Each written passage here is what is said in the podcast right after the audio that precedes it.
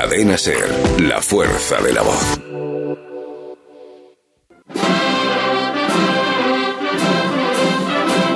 En Radio Sevilla, Cruz de Guía.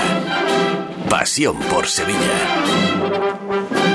¿Qué tal amigos? Buenas noches, bienvenidos a Cruz de Guía en este martes 21 de marzo, 33 programa de la temporada edición especial de Cruz de Guía desde Caja Rural del Sur, en la Plaza de la Magdalena, donde como de costumbre presentamos hoy la pintura que va a ilustrar nuestro programa de mano en este 2023, una obra de Eva Márquez Gil. Habrá más cosas en estos 60 minutos de radio, vamos a hablar de la Hermandad de la Redención, de los interesantes datos, lo contábamos ayer, arrojados por el estudio arqueológico de la Iglesia del Salvador, que más allá del origen mudéjar del, del templo, concluye que se levantó sobre una antigua mezquita. Siguiendo con la Redención, en este caso con su agrupación musical, ha presentado recientemente la que bien podría ser la banda sonora del Santo Entierro Grande bajo el título Dios reinará. Va a estar aquí con nosotros el compositor de este popurrí y director de la agrupación musical Nuestro Padre Jesús de la Redención. También la Sábana Santa va a ocupar minutos de este programa de radio.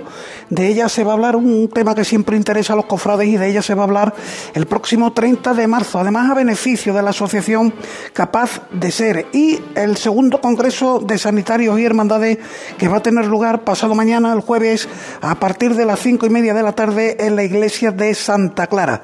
Para terminar con una reaparición muy especial. Ya lo contábamos durante la cuaresma, principio de la cuaresma. El próximo viernes, en la Semana Santa, en la cuaresma de Utrera, todavía no es Semana Santa, reaparece el antiguo paso gótico de la Sagrada Lanzada y de hoy vamos a hablar, eh, de ello vamos a hablar hoy en Cruz de Guía, cuando ya tan solo faltan 12 días para que sea Domingo de Ramos.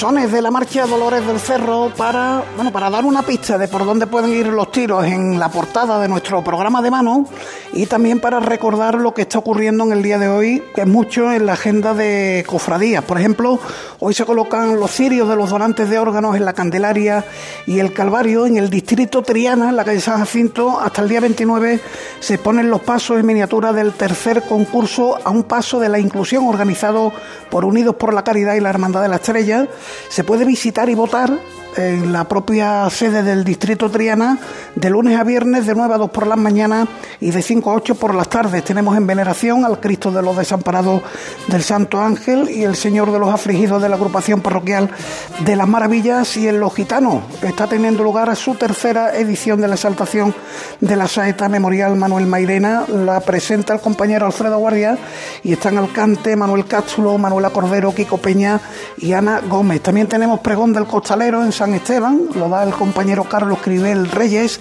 en los estudiantes el pregón universitario a cargo de Ricardo Mena Bernal Peña y en la Esperanza de Triana, pues quinta sesión de la Escuela de Teología Santísimo Cristo de las Tres Caídas, en la que Pedro Alanzávez Calleja va a pronunciar la conferencia Jerusalén y Sevilla, la Tierra Santa. Si después de escuchar o ver Cruz de Guía pues os apetece, tenéis también movimientos en el mundo del costal, ensayos del Cristo de la Sangre de San Benito, la mudad del palio de la bofeta, ensayo y mudad del Cristo de la Corona y ensayo también del palio de las siete palabras. Ahora recordamos las líneas de contacto con Cruz de Guía, el correo electrónico cruzdeguía arroba cadenaser.com, nos escriben los amigos del Carmen de Saltera y nos anuncian que el viernes que viene, día 24 a las nueve y media, al término del centenario a la Virgen de los Dolores, va a ofrecer un concierto de marchas procesionales en la parroquia Santa María de la Oliva de la propia localidad de Saltera. Está organizado el concierto por la Hermandad de los Blancos y se van a presentar dos composiciones musicales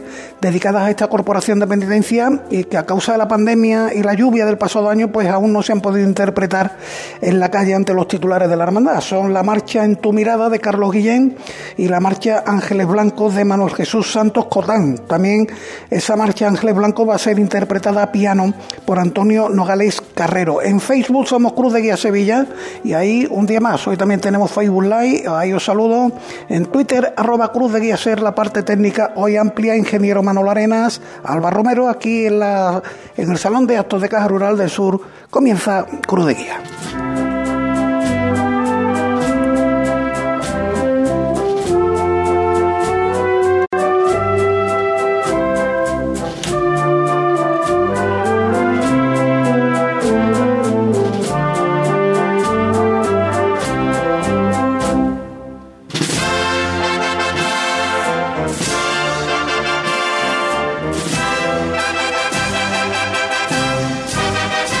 Termina la marcha Dolores del Cerro, ahí el barrio está ya en una ovación y allí está tu hermano, querida Eva Márquez. Pues buenas, sí. buenas noches. Muy buena. Los martes santos allí está tu hermano, cuando acaba la marcha pues, Sí. se, se enciende el, el público, el pueblo del Cerro y tu hermano lo narra con- de mil maravillas. Totalmente, vamos. Bueno. Todos los años no falla. Aquí está la autora de nuestra portada para el programa de mano. Sí. Eh, ya los sones de la marcha que han sonado, pues eh, han dado una pista de lo que se trata. Pues sí. Pero después hablaremos de todo ello. Eh, ¿Contenta?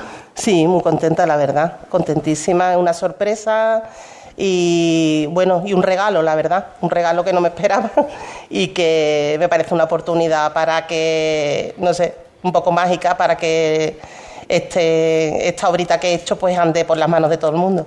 Una obrita, dice ella, para nosotros es una auténtica joya, como todas las que cada año ilustran eh, la portada de nuestro programa de mano. Ya lo podéis ver a través de la señal de Facebook Live, eh, con los sones, con lo que estáis viendo, ya estáis mm, dándoos cuenta de que se trata de la Virgen de los Dolores del Cerro y hablaremos de la intrahistoria que tiene este, este cartel, esta obra que ha hecho Eva Márquez, que ya ha visto también la composición del programa de mano con esas letras en color bugambilla. ¿Qué, qué te ha parecido? ¿Te ha gustado la me encantado. composición? Sí. me gusta mucho porque, bueno, al ser bastante sobrio, porque es con grafito, como está hecho, un dibujo a grafito, pues no, no, no hace un contraste demasiado fuerte con el dibujo y se integra bastante bien, me gusta. Bueno. Cómo ha quedado, muy bonito. Bueno, pues nos alegra.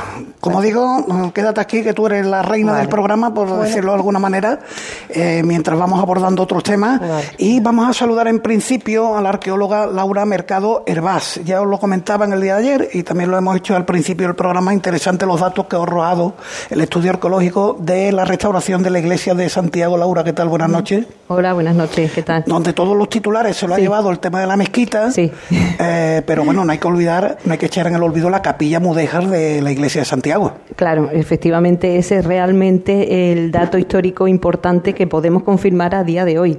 Realmente eh, nosotros sabíamos históricamente que siempre se ha dicho que era una iglesia fernandina, aunque tú entras en la iglesia y no ves absolutamente nada de, de esa antigüedad de la iglesia. Y cuando empezamos la intervención, eh, nuestro objetivo era encontrar ese origen mudeja, ese origen fernandino. Después eh, hemos descubierto por los datos documentales que en realidad no es Fernandina, sino que fue Alfonso X el Sabio el que donó a la Orden de Santiago dos espacios religiosos, uno el monasterio de, Santiago de la Espada y otro este espacio donde construir una parroquia. Eh, claro, no sabíamos si era una iglesia nueva, construida en nuevo o estaba sobre un edificio previo. Eh, cuando nosotros hemos entrado allí a trabajar, en realidad tenéis que pensar que lo que se ha actuado allí ha sido muy poco, muy poquito, porque el proyecto de obra solamente eh, tenía previsto levantar la cubierta, quitar la- la- las techumbres que estaban en mal estado y, hacer un pequeño rebaje en la plaza. Entonces, nuestro trabajo comenzó en las cubiertas, en los tejados. Y allí fue cuando descubrimos que existía una capilla, una capilla mudéjar, de mitad del siglo XIV, con una bóveda de lacería policromada espectacular. Y, esa capilla, además, tenía una, una azotea con unos merlones también policromados en, en rojo y en ocre, muy bonito, la verdad que precioso.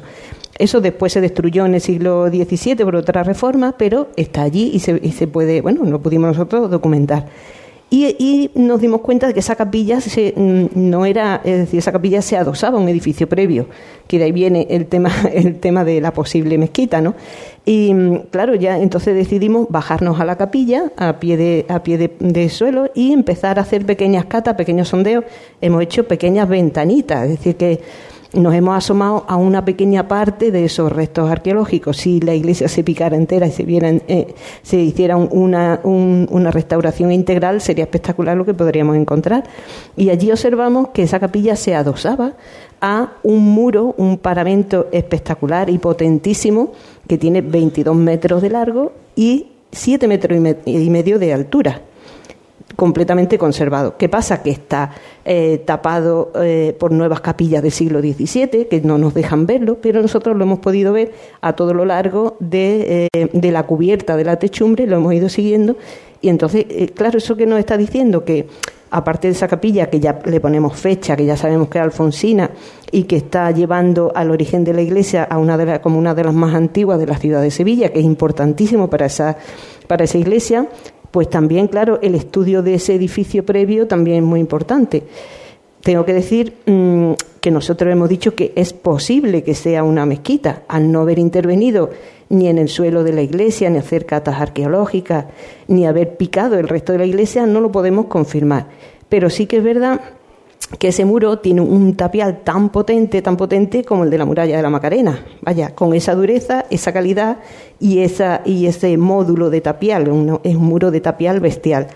Eh, claro, eso te está indicando que no es un edificio privado, doméstico, de uso doméstico, sino que es un edificio público. Mm, lo normal en aquella época era eh, que los edificios religiosos mantuvieran el suelo sagrado, es decir, que lo que eran mezquitas se convirtieran en iglesia o en una sinagoga como Santa María la Blanca, etcétera.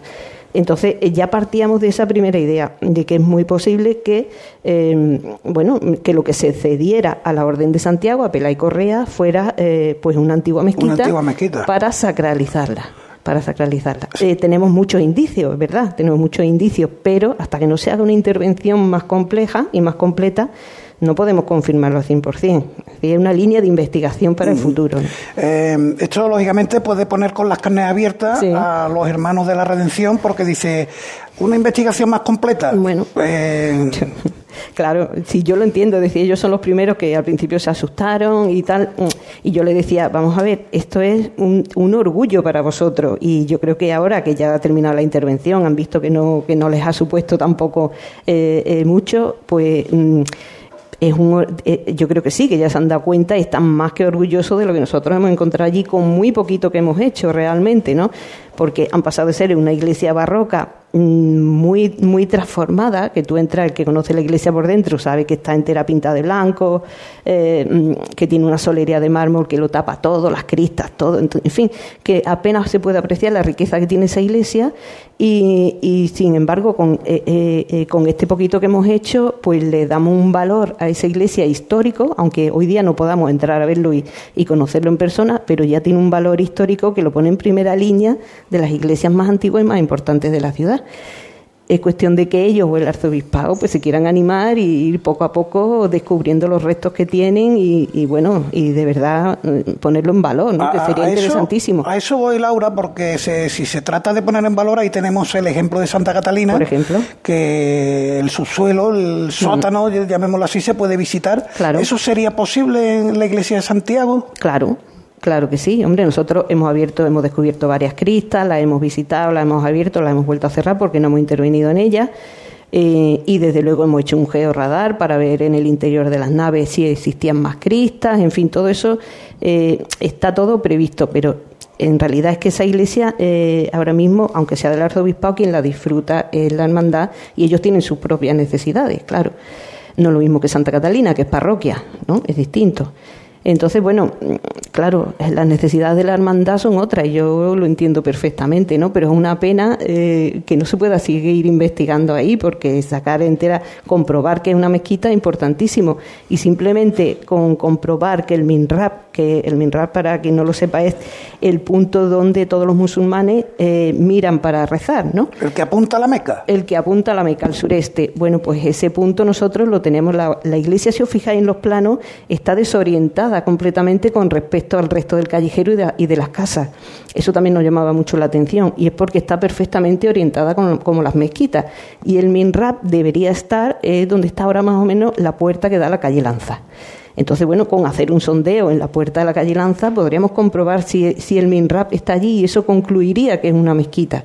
En fin, que no hace falta desmontar la iglesia entera para concluir ese tipo de cosas, ¿no? Y, o yo que sé, hacer algunos sondeos en el subsuelo, pues también en, en, ciertos puntos muy determinados nos indicaría que eso puede ser una mezquita. Ya digo, insisto, insisto en que no lo podemos confirmar al 100%, pero sí que tenemos muchos indicios, indicios que nos apuntan a que, a que sí, a pues, que lo sea. Pues, pues, yo te estoy escuchando y estoy pensando que ojalá confluyan en algún momento los intereses de la hermandad, que bueno, mm, eh, lógicamente quiere volver a su casa cuanto antes, y de hecho ya el lunes que viene vuelven las imágenes para eh, montarse en sus pasos, realizarán desde allí la salida procesional y después vuelven a San Ildefonso a partir del 10 de abril para rematar ya la obra del templo. ¿Cómo ha quedado el templo?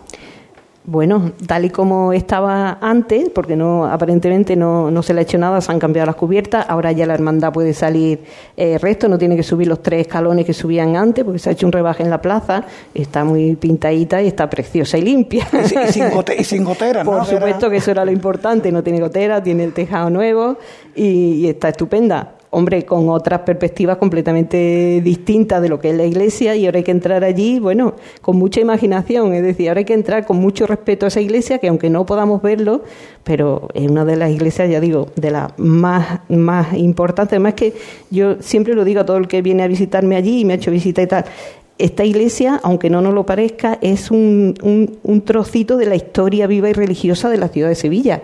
Todos sus personajes, es decir, los arqueólogos siempre hacemos historia anónima y allí hemos hecho historia con nombres propios y nombres, grandes nombres. Es decir, por allí son protagonistas San Fernando, Alfonso X, Pelay Correa, eh, eh, Carlos V, que pasó por allí y donó su capa pluvial de cuando lo coronaron en Aquisgrán, todos los personajes que han pasado por allí, el rey de Baeza, que es vecino, es decir, todos los personajes que confluyen allí son personajes con nombres propios, con grandes nombres propios. Entonces, bueno, vamos a darle la importancia que tiene a la Iglesia, ¿no? Y que merece. Eh, por cierto, eh, que he dicho al principio que los titulares se lo ha llevado el tema de la mezquita, pero cuando has hablado de la capilla Mudéjar, se te ilumina la sonrisa. Claro, claro, claro, porque al fin y al cabo la mezquita, bueno, ya te digo que el paramento, ese almohade es espectacular, espectacular pero cuando nosotros descubrimos la capilla mudéjar, para nosotros fue impresionante porque de verdad lo que está confirmando es el momento de ocupación de la, iglesia, de, la iglesia, de sacralización y de fundación de esa, de esa parroquia. Mm, Iglesia mudéjares hay unas pocas en Sevilla, pero esa capilla con esa bóveda de la feria policromá, la verdad es que no hay mucha. ¿eh? La de la exaltación de aquí de la Magdalena es muy parecida a esa. ¿Y están en buen estado los restos que se han...? No, no, porque en el siglo XVII, cuando se construyeron otras capillas laterales y se cambió la cubierta, pues lo guillotinaron. pero está, pero está, el trocito que está está y los merlones están y, en fin, bueno está. Bueno, pues, bueno.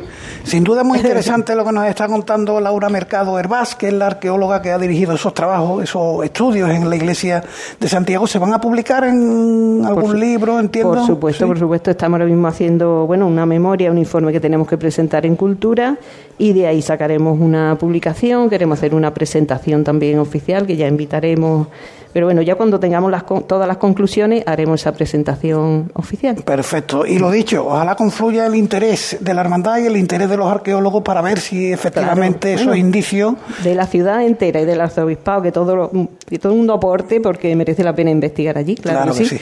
Laura, un millón de gracias por estar con nosotros esta noche en Cruz de Guía y no dejamos la redención, querido Manolo Arenas, pero vámonos con un audio que tenemos por ahí, el siguiente que tenemos preparado.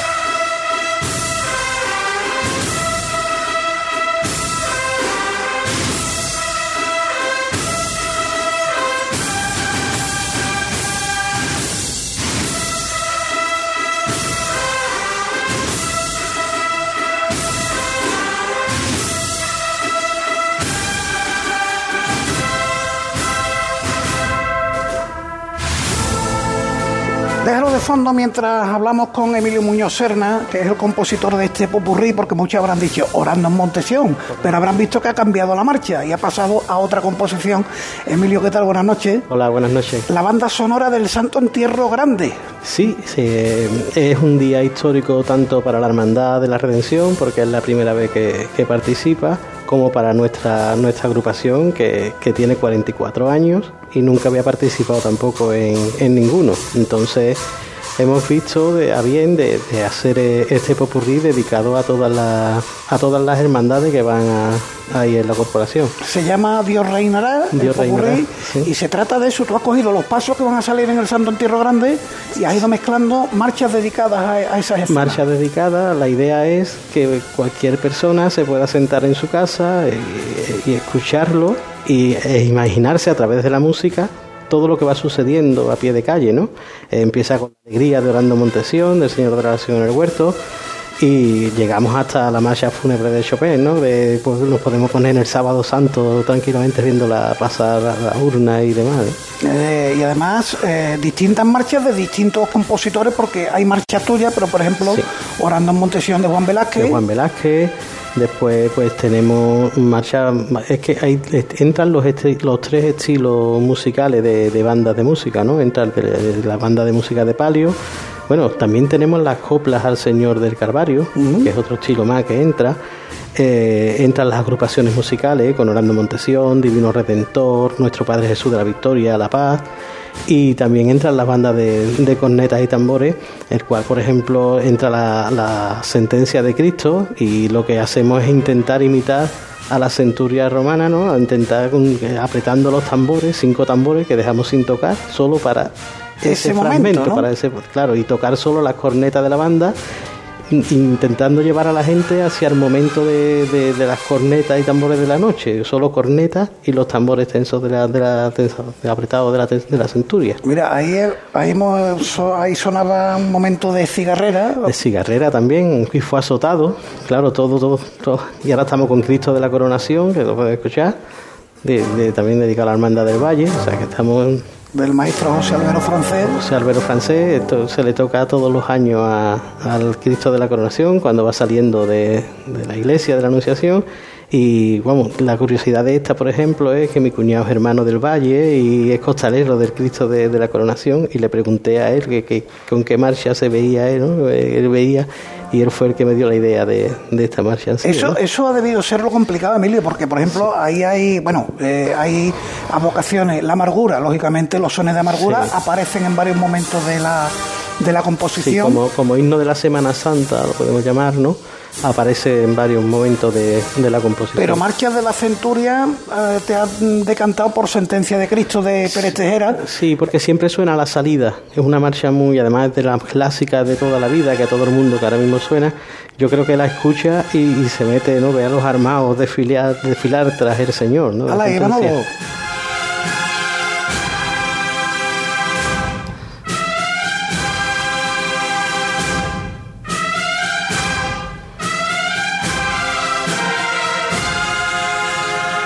Y ahí lo que tú comentabas, cinco tambores. Cinco tambores. Es profeso para que sonaran a centuria. Para lo más parecido posible a la, centuria, claro, a su toque característico. Oye, Emilio, ¿y esto es tocable el Sábado Santo? Es, una hora para... Vosotros vais a acompañar al beso de Judas, lógicamente, a vuestro paso de misterio del beso de Judas. Eh, la composición viene a durar casi 11 minutos. Sí. ¿Esto es tocable detrás del paso del misterio? La idea primitiva era esa, ¿no? De sacarla para, para poder aprovechar el Sábado Santo, que es un día especial, que todo el mundo va a hacer cosas especiales, y mm, disfrutarla detrás del Señor de la Redención. Por ejemplo, un saeta, el cachorro saeta sevillana, marcha que, que son que nunca se escuchan detrás de un señor, pues poderla escuchar. Pero sí que es verdad que para los costaleros eh, tiene muchos cambios de, ritmo. ¿no? Estamos en la agrupación y la corneta y tambores, podemos ir a, a, la negra, podemos ir en un andante, un 70 a la negra. Y sí que es verdad que las marchas pues, de palio pues nos cambiamos a 90, si en la negra y para el costalero puede ser una pequeña locura. Entonces este no, no creo que la toquemos. Bueno, ahí está ahora los sones del porvenir. Esto me lleva a mí al porvenir. Es que uno va escuchando y te va trasladando a distintos momentos de la Semana Santa. Bueno, pues no me queda más que darte la enhorabuena, Emilio, por esta composición, porque hayas empleado tu tiempo en brindarnos a Sevilla. Esto está en YouTube, con lo que no hay ningún problema. El que quiera escucharlo completo y detenidamente sin escucharnos a nosotros hablar, lo puede hacer, ¿no? Pues sí, está en el canal de, la agrupación musical y se puede disfrutar de, vamos, de, todo. Ahora estamos escuchando, por ejemplo, Jesús de la Pasión de Turina, que es bastante compleja, tiene, tiene bastantes fragmentos de manchas de palio que son bastante complicados y se puede disfrutar de, la agrupación musical en todo su esplendor. Bueno, ¿cómo está la agrupación musical? Pues con muchas ganas. De, ya hemos terminado los conciertos y ya pues el Viernes de Dolores deseando de estar en, detrás del Señor de la Salud y Remedio de Bellavista. ¿Tenéis Bellavista? El Cedrón, el Sábado Santo. El Domingo de Ramos estamos en, en Huevar de la Jarafe con la borrequita. El lunes santo nuestra hermandad. El miércoles santo estamos en Alcalá de Guadaira con el cautivo de Alcalá de Guadaira.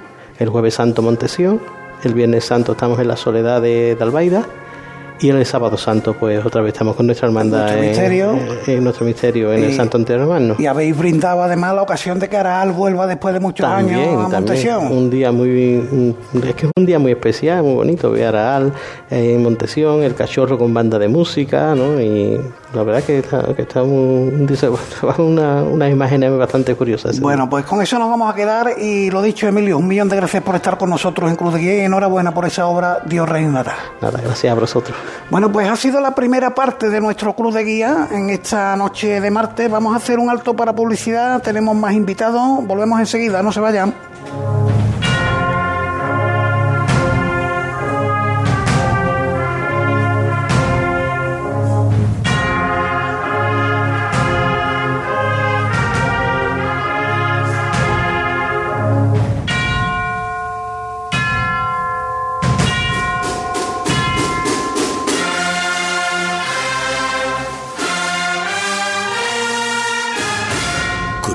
Guía.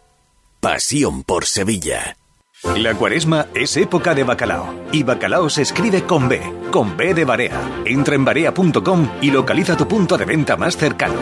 Barea, el bacalao de Sevilla.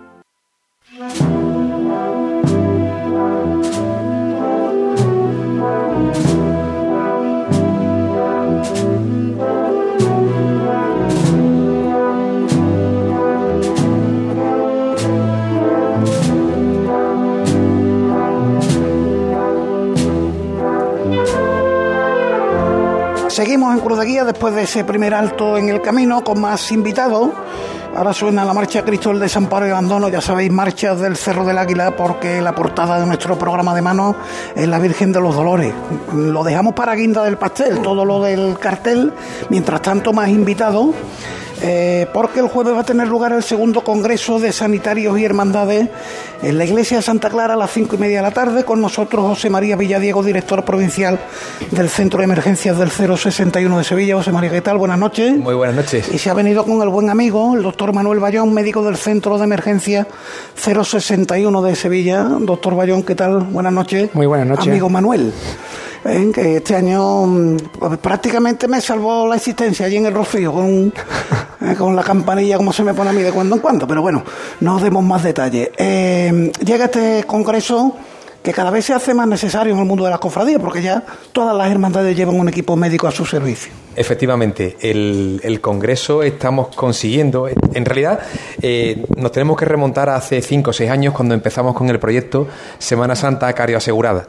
No solamente es porque tengamos equipos sanitarios, sino porque durante estos años hemos, gracias al esfuerzo que ha hecho el, Consejo de Cofradía para promover este, este proyecto junto con la Delegación de Salud del Ayuntamiento y el 061, pues pusimos en marcha una- un proyecto para que consiguiésemos una mejor atención en situaciones críticas, especialmente en la Semana Santa, porque ya sabes que hay mucha aglomeración de gente, dificultad de acceso de los sanitarios profesionales y entonces pues tenemos que buscar aliados o llamamos primeros intervinientes.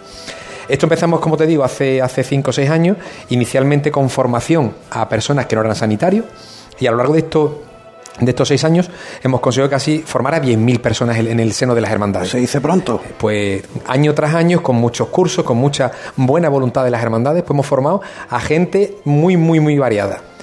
Quisimos dar un paso más adelante y es formar a, esta, a estos hermanos de la nómina de cada una de las hermandades, eh, que eran sanitarios, y darle una formación específica para la atención inicial hasta que llegasen los, recursos médicos. En los últimos años se han ido incorporando a, a esta iniciativa y ya el año pasado pues, quisimos poner, hacer un foro de encuentro donde todos los sanitarios nos pudiésemos encontrar y hablar realmente de cómo vamos a montar este, este dispositivo durante la Semana Santa, ¿no? Puntos en común, cosas a mejorar con respecto al año anterior y es un poco el objetivo de este congreso en el como te digo, nos reunimos eh, sanitarios de diferentes índoles, médicos, enfermeros, de hospital, de, de- primaria, de urgencias y de muchos ámbitos diferentes para poner en común qué es lo que hacemos en nuestra hermandad y sobre todo pues, pues intentar eh, organizarnos bien. El programa es amplísimo, comienza, como digo, en la iglesia de Santa Clara el jueves a las cinco y media de la tarde, hasta la última ponencia o mesa redonda a las ocho y diez, y después además pues tienen un concierto de la unidad de música de la agrupación del acuartelamiento aéreo de Tablada.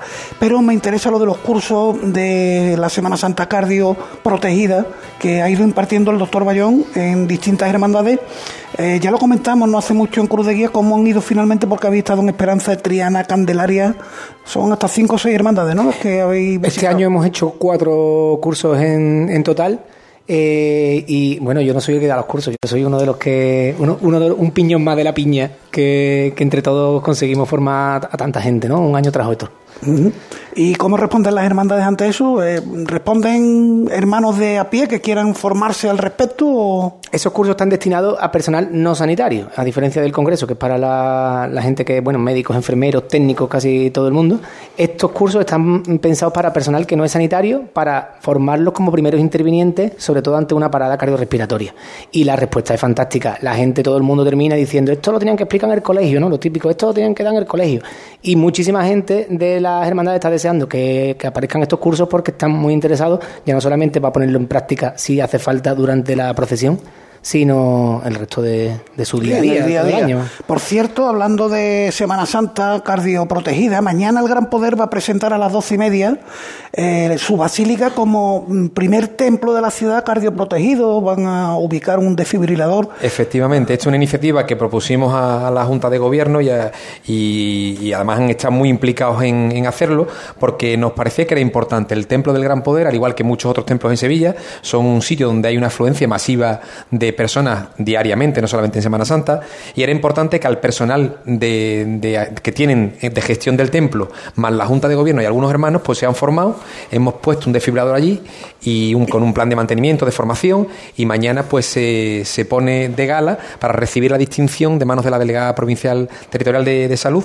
para, para evidenciar que ese templo efectivamente es el primero en Sevilla que va a tener la distinción de templo cardioasegurado. Bueno, pues a las doce y media allí estaremos con los micrófonos de Radio Sevilla para contarlo, pero dígame una cosa, doctor Villadiego, y es que, mm, eh, claro, hablamos de Semana Santa cardioprotegida, eh, nos ponemos en la tesitura de una parada cardiorrespiratoria que haya que atender, pero entiendo que son las circunstancias que menos se dan en una procesión. Eh, atenderán mil cosas antes que eso, ¿no? Efectivamente, y ese es el objeto de los servicios médicos de las hermandades. Nosotros queremos que, evidentemente, cuando haya, imagínese, o imagínate, un paciente que tiene una, un, un traumatismo en un tobillo, pues evidentemente eso no requiere la urgencia que un paciente que tiene un riesgo vital, donde, lo- donde los minutos son vida. Entonces, por eso es tan importante que discriminemos lo realmente grave de lo que no lo es. ¿Qué pasa? Pues fíjate, y, tú decías antes, en cuanto mm, hay muchas o pocas paradas en la Semana Santa, yo me voy al, al año 2022, que creo que es interesante el dato de lo que pasó el año pasado. Hubo durante la Semana Santa cinco paradas cardíacas. Y nosotros reflexionamos cuando pasó la Semana Santa, yo dije, estamos haciendo las cosas bien. Porque resulta que en los cinco casos hubo primeros intervinientes haciendo reanimación desde el primer segundo. En los cinco casos se, se obtuvo un desfibrilador, en dos casos de una hermandad, de un paso que sacaron el desfibrilador, en otro caso de bomberos y en otro caso de un establecimiento. Y resulta que de los cinco casos hay tres personas que están vivas y sin ningún tipo de secuela. Es decir, este es el camino. Al final, si todo nos comprometemos un poquito a ser ese primer eslabón de la cadena de la vida, el resultado final es que conseguimos que haya mayor supervivencia. Yo creo que eso es eh, mm, una bendición en un mundo como el nuestro, que queremos ser solidarios y comprometernos con los demás. ¿no? Pues ahí está el dato, de cinco casos, pues tres personas se salvaron. una, una supervivencia altísima. Mucho más alta que en circunstancias normales. vamos. Eso es. Es decir, quiere decir que el entorno de la Semana Santa realmente estamos consiguiendo que aumentemos la supervivencia con respecto a cualquier día. ¿Eso por qué? Porque hacemos o tenemos primeros intervinientes que llegan muy rápido, que actúan rápido, que hay desfibriladores, que eso es lo que demuestra la ciencia, que salva vidas y después los servicios médicos llegamos también de forma precoz para continuar el tratamiento. Bueno, no hay que olvidar los eh, tristes hechos que hemos vivido en otras Semanas Santas, con fallecimiento de Costalero, eh, Pepe Portal hace ya muchos años, eh, Bueno, Juan Carlos Montes en la Hermandad de las Aguas. Sí, pero es que desgraciadamente hemos tenido recientemente otro caso el domingo con un costalero de San Gonzalo. de San San Gonzalo, Gonzalo, sí. que efectivamente después del ensayo, pues una circunstancia muy parecida, muy joven, y desgraciadamente, bueno, pues, pues estamos en lo que estamos. Y, bueno, pues que es una cosa, estamos hablando de, de patologías relativamente frecuentes, que nosotros a diario las estamos viendo, y especialmente cuando hay mucha gente, pues aumenta la probabilidad, y eso es lo que queremos intentar con este, con este proyecto, llegar cada vez más a ese primer segundo, primer minuto de actuación básica de gente no sanitaria. Bueno, eso ya estamos en el camino de que todo el mundo colabore y a las pruebas nos remitimos, que nos ha dado esos datos que nos ha dado el doctor Villadiego, pero vuelvo a esa otra dolencia. ¿Las tienen cuantificadas? ¿Qué es lo que más hay? ¿Golpes de calor? Pues Síncope, ¿no? efectivamente. ¿Los sí. cortes, los que van descalzos? No, el año pasado porque, claro, tú decías, lo gordo no es lo grave. Y e- efectivamente, lo gordo es lo que ven las hermandades que no vemos nosotros. Y el año pasado, por primera vez, hicimos un registro, empezaron, eh, empezamos a, visibilizar lo que ellos hacían. Fíjate, de las hermandades, prácticamente el 50% registraron, la otra mitad todavía tenemos que trabajar este año con ellas. Pero del 50% que sí, eh, que sí registraron, hubo 400 asistencias. Lo más frecuente, los mareos por calor, los porrazos por algún tipo de torcedura, de traumatismo y después la- los dolores de cabeza. Fueron las tres cosas más frecuentes que se repitieron a lo largo de todas estas, de todas estas encuestas. Yo en el cerro llevo una podóloga, ¿eh? Ah, bien, claro. Ojo, eh, tenemos hasta podólogo. Pero ustedes que hacéis muchos kilómetros. Claro. Oye, pero los dolores de cabeza para decirle al nazareno, hijo mío, cómprate un cartón más grande, ¿no? que igual que te aprieta un poquito. Bueno, en fin, pues también hay que echar para este hermano y darle un analgésico para que, para que pueda hacer su estación de penitencia completa, ¿no? Oye, eh, atenciones a los costaleros, que uno piensa, bueno, son los que más esfuerzo hacen, eh, hombre, sin desdeñar el que hace un nazareno, portando un cirio, andando descalzo, pero son muchas las atenciones que reciben los costaleros, porque ellos tienen también aparte el centro este de atención Eso al es. costalero. Gracias al Ayuntamiento de Sevilla hay un centro de atención al costalero y si no recuerdo mal, los datos del año pasado fueron aproximadamente unas 300 asistencias por los fisioterapeutas, con lo cual, bueno, pues también son un número importante, ¿no? De, de pacientes atendidos en, por, por dolencias de tipo muscular o de tipo o relacionadas con lesiones del, del propio esfuerzo, ¿no? Y ahora voy a preguntar por otro colectivo, verá la cara que ponen aquellos dos porque lo son, los músicos. Los labios de los músicos. Pues- Yo es que veo algunos Yo labios. atendí a unos cuantos de músicos, vamos, yo atendí porque hace ya desde 2019, que fue la última vez que salió el cerro, mm, tuvimos de todas las asistencias, bastante fueron de la, de la componente de las bandas. Por, pero vamos, también por los mismos motivos, es más que por los labios y tal, eh, golpes de calor, síncopes, mareo, vértigo, este tipo de cosas. Bueno, Básicamente el año pasado la mayoría de las asistencias eran del cuerpo de Nazareno, algunos acólitos, había algún músico, pero la verdad que no era muy, muy significativo. Bueno, pues la verdad que es muy curioso todo lo que nos están contando los doctores Villadiego José María, director provincial del Centro de Emergencia 061 de Sevilla, y el amigo Manuel Bayón, médico del Centro de Emergencia 061 de Sevilla y del Cerro del Águila, con lo que estarás encantado con la portada de- del programa de mano. Me lleva la sorpresa cuando entraba por la puerta, que no me lo esperaba, no me lo esperaba. Felicidades. Gracias. Eva, ahí tienes a un cerreño. Sí, sí. Todo que, bueno, me alegra que, que te haya gustado, porque a mí, para mí más la, la cuenta pendiente son los hermanos del cerro. Digo, a ver si, hombre, si no les defraudo demasiado. Oye, por- Hombre, seguro que no. Es una, una gran alegría. Me lleva cuando, cuando entra, seguro que nos va a gustar mucho a toda la gente del barrio. Este año va a estar en las manos de todos los sevillanos ese programa de mano que se presentará la próxima semana. Están todavía terminando los compañeros Manuel García y María Yélamo de editarlo para que esté perfectamente eh, preparado, eh, con vista a que la semana que viene pues esté ya en manos de todos los sevillanos, como digo. Eh, ¿Por qué la Virgen de los Dolores? Eva.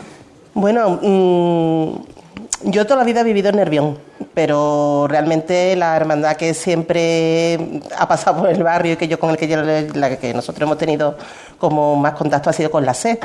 Pero yo desde hace tiempo, pues por circunstancias personales y no personales, pues he tenido un, un especial cariño a esta hermandad. Y bueno, no solo porque mi hermano haga la salida de- del cerro todos los años, sino también porque tengo amigos que están allí y que bueno, que realmente el motivo de fondo es porque por circunstancias personales, pues hace un par de años estuve bastante malilla, bastante chunga. Y entonces, eh, no sé, tengo una sensación de que mm, eh, la Virgen eh, intercedió a través de las manos de, de un, un sanitario, que no, no sé si debería nombrarlo aquí ahora mismo, Como tú quieras. eh, eh, hermano mayor del Cerro, que, que bueno, por, por casualidad me lo encontré en el quirófano. ¿Adolfo? Cuando- sí. Hombre, al hombre, mi gran amigo. Bueno, pues Adolfo López que- y todo su equipo, la verdad que, bueno, gracias a ellos estoy yo aquí hoy, sentada y, y habiendo dibujado este, esta imagen. Entonces es una forma también un poco de agradecimiento, ¿sabes? De, de, cariño. ¿no? Y, bueno, ese es, ese es el trasfondo del dibujo que yo he hecho. Cuéntame de ese momento de coger el, no sé si es carboncillo, grafito, ¿no? Comentaba Es grafito, es lápiz, es, lápiz de grafito, vamos, con lo que lo he hecho. Eh, bueno, mm, en más ocasiones he dibujado eh, algunas imágenes de otras hermandades para regalos, para no no me dedico normalmente a la lo tuyo es la, enseñanza, ¿no? Yo soy profesora de dibujo y aunque llevo dos años trabajando en educación en otro sector, pero, pero sí, soy profesora de dibujo. Y, y bueno, eh, mm, realmente mm, eh, dibujar he dibujado siempre. Y, y me gusta mucho la fotografía, la pintura, pero pero bueno, últimamente, no sé, como es algo que es muy accesible, también por problemas de espacio, pues siempre una libreta y un lápiz siempre está a mano. ¿no? Y entonces, pues, pues bueno, pues pensé que algo sencillo, con lo que yo creía que me iba a manejar bien y que me, da me daba la oportunidad, ¿no? Cuando me lo propusiste y me pareció una oportunidad, siempre que es una, es una oportunidad ponerte a dibujar. Eh, a mí que me digan, pues tienes que hacer esto, pues para mí es un una suerte, ¿no? Tener una motivación. Qué bien, ¿no? Tener una motivación. Y entonces, bueno, pues como además me, me apetecía, me apetecía lo que estaba haciendo y pues nada, pues simplemente eso, que te pones a dibujar y ya está. Realmente eh, tuve que conseguir imágenes porque mm, no puedes dibujarla allí delante de la Virgen, claro está. Y casualmente él, bueno, pues si lo está escuchando o si lo llega a escuchar, eh, se estará enterando ahora porque a través de su hermana, sin decirle nada, pero yo le pedí imágenes de la Virgen del Cerro. Entonces él, a través de su correo, que lo tenía de mi correo, que ya lo tenía hace tiempo, me mandó bastantes imágenes. Y, bueno, pues a través de, fotografías de imágenes, pues hice esa composición que está para la portada de... Una composición que, como estáis escuchando, pues tiene mucho de agradecimiento por parte de Eva Márquez, su autora. Em, a mí, ¿sabes lo que me transmitió cuando la vi, cuando me la enseñó tu hermano? Mira, esto es lo que ha hecho mi hermana, va a ser la portada. Me transmitió, porque yo soy de los que piensan que si el Cerro del Águila tuviera, fuera un país independiente, su, día, nacional sería el martes santo. La bandera me da igual el color que, cada uno le ponga el color que quiera la bandera. Yo le pondría el burdeo de los antifaces de la cofradía y ese sería el escudo de la bandera. A mí me transmitió eso. Es que es la imagen, la imagen del cerro es la Virgen de los Dolores. No sé si estás de acuerdo. Sí, sí, sí. ¿Eh? A mí el cerro de todas formas también me une algo que, que, siempre le he tenido un especial cariño por, por Miñarro, porque Miñarro, que, que es imaginero, como sabéis, eh, que también ha hecho algunas imágenes del cerro, fue profesor mío y le tengo mucho cariño, aunque hace muchos años que no lo veo, pero siempre me ha gustado verlo porque me, ha plantado un poco ante su obra y, pero sí, realmente la, Virgen de los Dolores es que es muy especial, ¿no? Te unen muchas cosas con el Cerro del Águila. Sí, fíjate. Yo creía que no soy hermana. ¿eh? Yo, yo creía que lo tuyo iba a ser más lo de la C, como has dicho, y también Santa Marta por ahí. Hombre, Santa Marta es que no la he nombrado, pero... un poquito artible muchacho, ¿eh? Con Santa Marta, ¿eh? Sí, sí, sí. Querido Javier Márquez, que este año pues, va a disfrutar ¿eh? como fiscal de Cruz de Guía de su cofradía de Santa Marta. Eh, querido Manuel Arena, hacemos otro alto en el camino, ¿no? Que nos queda un consejito y vamos con más invitados, porque además ahí en la puerta tengo a la gente utrera, ¿no? ¡Para adentro! Vale, Manolo.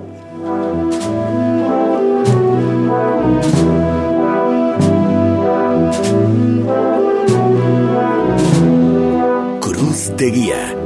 Pasión por Sevilla. Este año no lo dejes para última hora. Ven ya a la Casa del Nazareno. Túnicas y capirotes a medida, escudos bordados, complementos, todo para el costalero. Vendemos las telas de todas las hermandades. Ruán, sargas, lanas, rasos, terciopelos. La Casa del Nazareno. En calle Matacas 41, Puerta Osario y en lacasadelnazareno.com. Recuerda, en el 41 de Matacas no tenemos sucursales.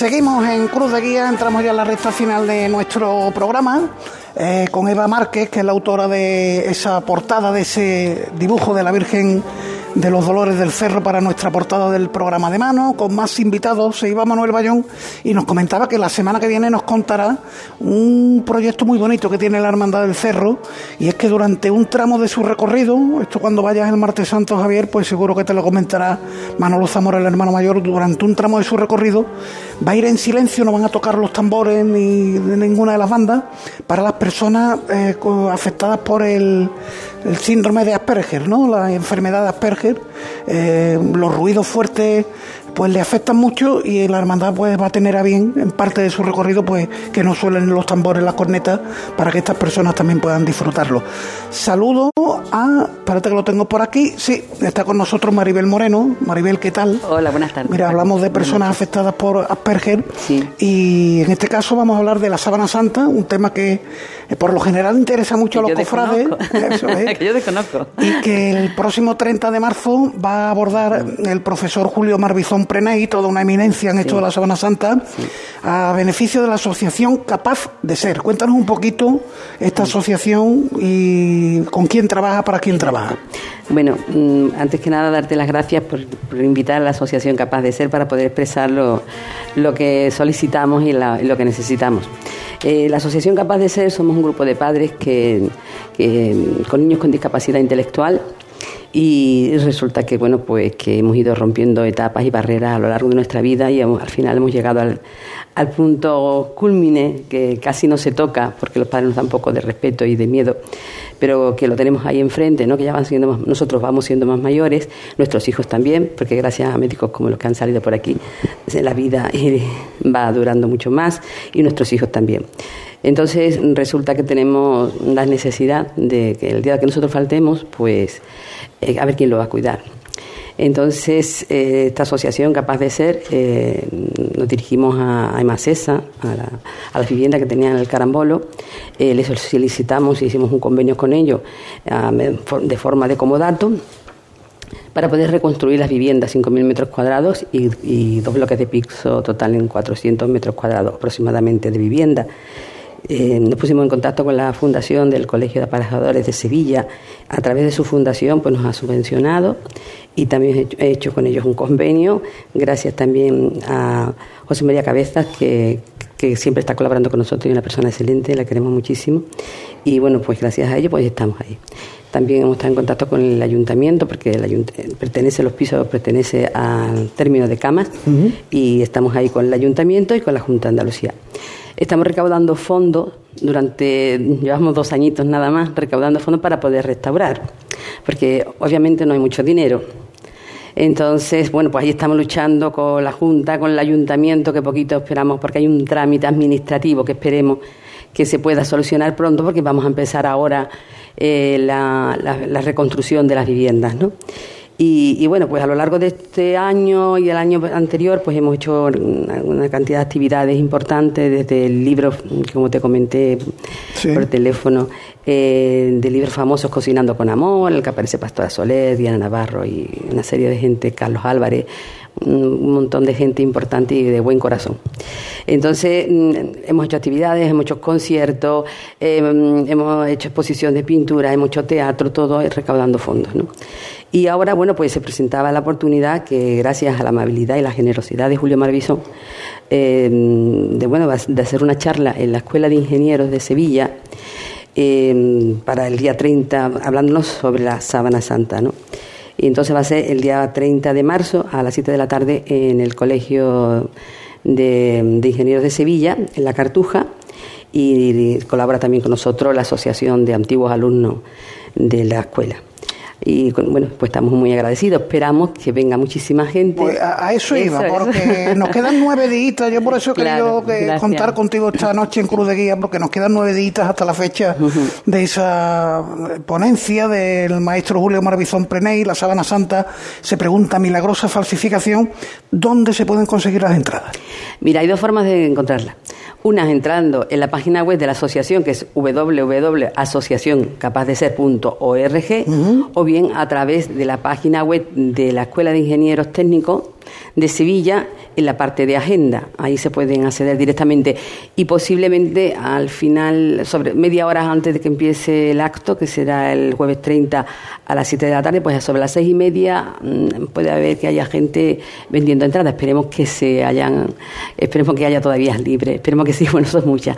Queremos dar también las gracias, Paco, ya que estamos en una cosa tan cofrada y tan bonita como esta, eh, un programa tan bonito como este, pues dar las gracias al Consejo General de Hermandades y Cofradías, que nos está apoyando también muchísimo, también como la Hermandad de la Quinta Angustia, que nos está ayudando con donativos, y, y también la Hermandad de la Macarena, que está ahí abriéndonos un poquito las puertas. Esperemos que la esperanza no se cierre, que nunca se cierra. Claro, eso no debemos perderla, y menos en Sevilla, no menos en esta ciudad. Eh, ojalá a todos los cofrades que nos estén escuchando, pues eh, llegue esta petición de ayuda, de colaborar. No ya por, hombre, uno se lleva una impresión muy buena de lo que pueda contar Julio Maravizón sobre la Sábana Santa, porque además lo cuenta como nadie. Yo creo que él y el profesor Miñarro, del que tú hablabas antes, Eva, hablan de la Sábana Santa eh, con profundo conocimiento y son 10 euros lo que vale la entrada, pero es lo de menos, porque se trata de ayudar Quiero hacer hincapié porque que Julio eh, es de forma altruista, él nada más que va de forma altruista. Y, bueno, que venga todo el mundo porque está abierta las puertas para, para Sevilla. O sea que lo que se recaude íntegro para capaz de ser. Para capaz de ser. Por cierto, a ti esto de Cruz de Guía te suena de algo, ¿no?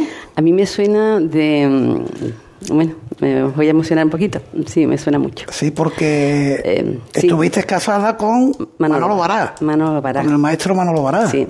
Además, mira, cuando estaba viendo el nombre de Cruz de Guía, yo no sé si tú sabrás la historia, eh, que Manolo, mm, con el antiguo director que estaba, creo que era Botana, no me acuerdo. Botán, ¿no? Sí, Botana. Botana, sí, Ángel Botana, sí. Creo que era Botana, o, anterior a, Botana.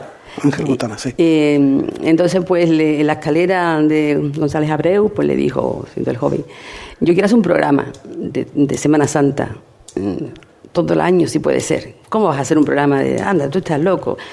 Que sí le insistió tanto, que yo lo hago, que sí, que tiene audiencia, que tiene audiencia y le dijo, tanto le dio la lata, y dice, bueno, pues hazme tres, si me haces tres o cuatro, como mucho diez, sigue para adelante el programa. ¿Y cómo le vas a poner el programa? Cruz de guía. Bueno, yo creo que, bueno, se me ponen los bellos de punta. Y así lleva 66 temporadas. 66 ¿Eh? temporadas. Empezó con Manolo Bará, Filiberto Mira. Mira Filiberto, sí, ¿Eh? también. después, bueno, todos los que han pasado. Es que Manolo era, mm, fue mi, mi maestro también, porque y yo mm, también fui locutora de radio y fue mi maestro. Viví con con Santi Esteban también me apoyó mucho y me ayudó un poquito.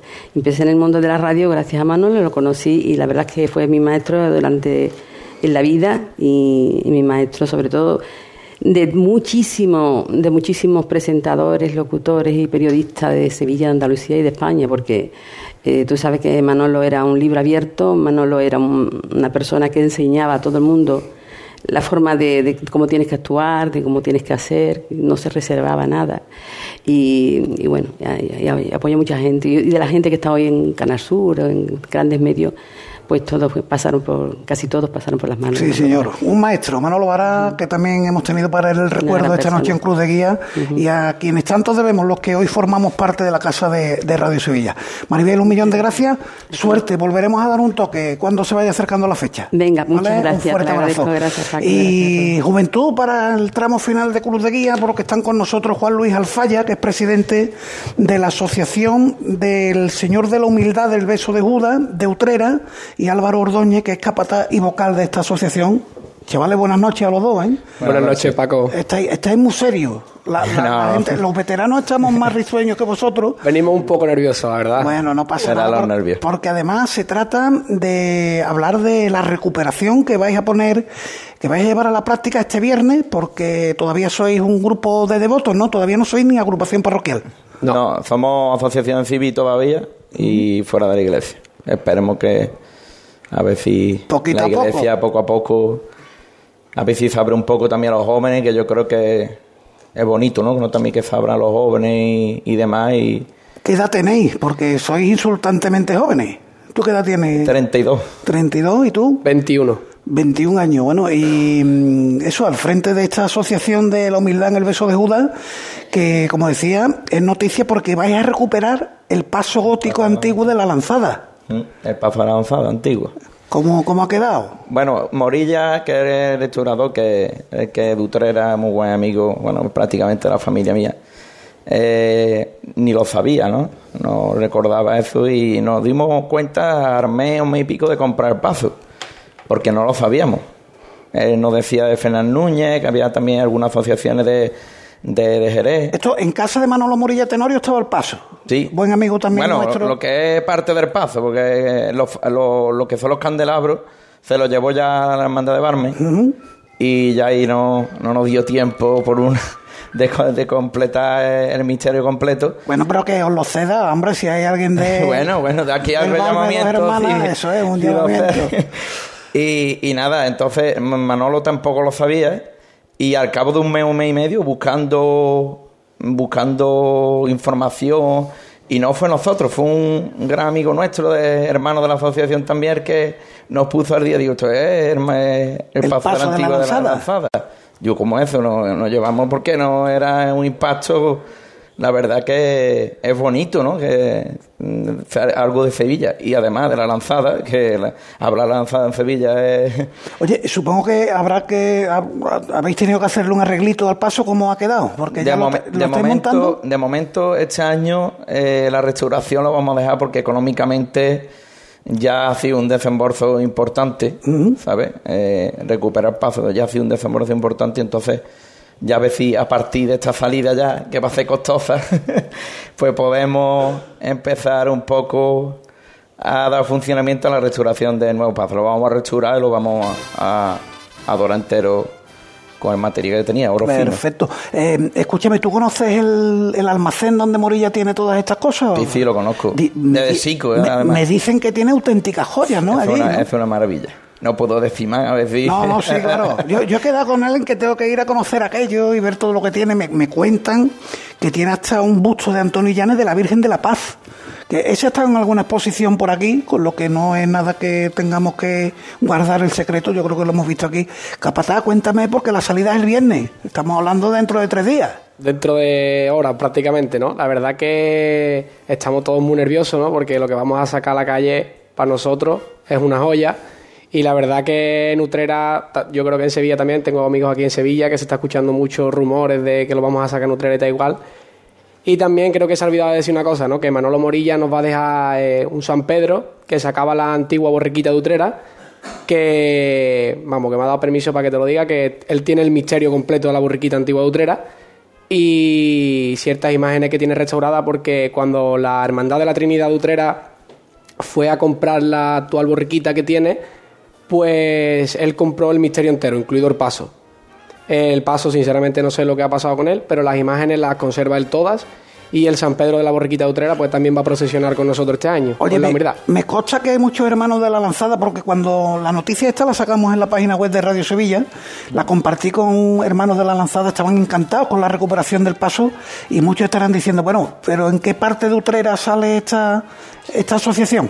Pues prácticamente salimos por el centro. O sea, vamos a salir de la eh, de la calle Vía Marciala, que está justamente al lado de la Plaza del Artosano, y nos vamos a mover por las calles del centro, por Santa María de la Mesa, que es la parroquia Mayo de Utrera, Santiago, y vamos por toda la zona del centro, no nos alejamos mucho. Es verdad que este año hemos querido ampliar un poco el recorrido porque había calles por las que no pasábamos, que debíamos de pasar, porque hay mucha gente, por ejemplo, la gente mayor le gusta mucho, le motiva mucho, las abuelas de los costaleros, etcétera, etcétera, pues también tienen derecho a verlo y personas mayores que no pueden por ciertas circunstancias pues no pueden moverse a, ciertos sitios del pueblo, pues hemos decidido de pasar por algunas calles y movernos un poco más por el pueblo. ¿Quién toca?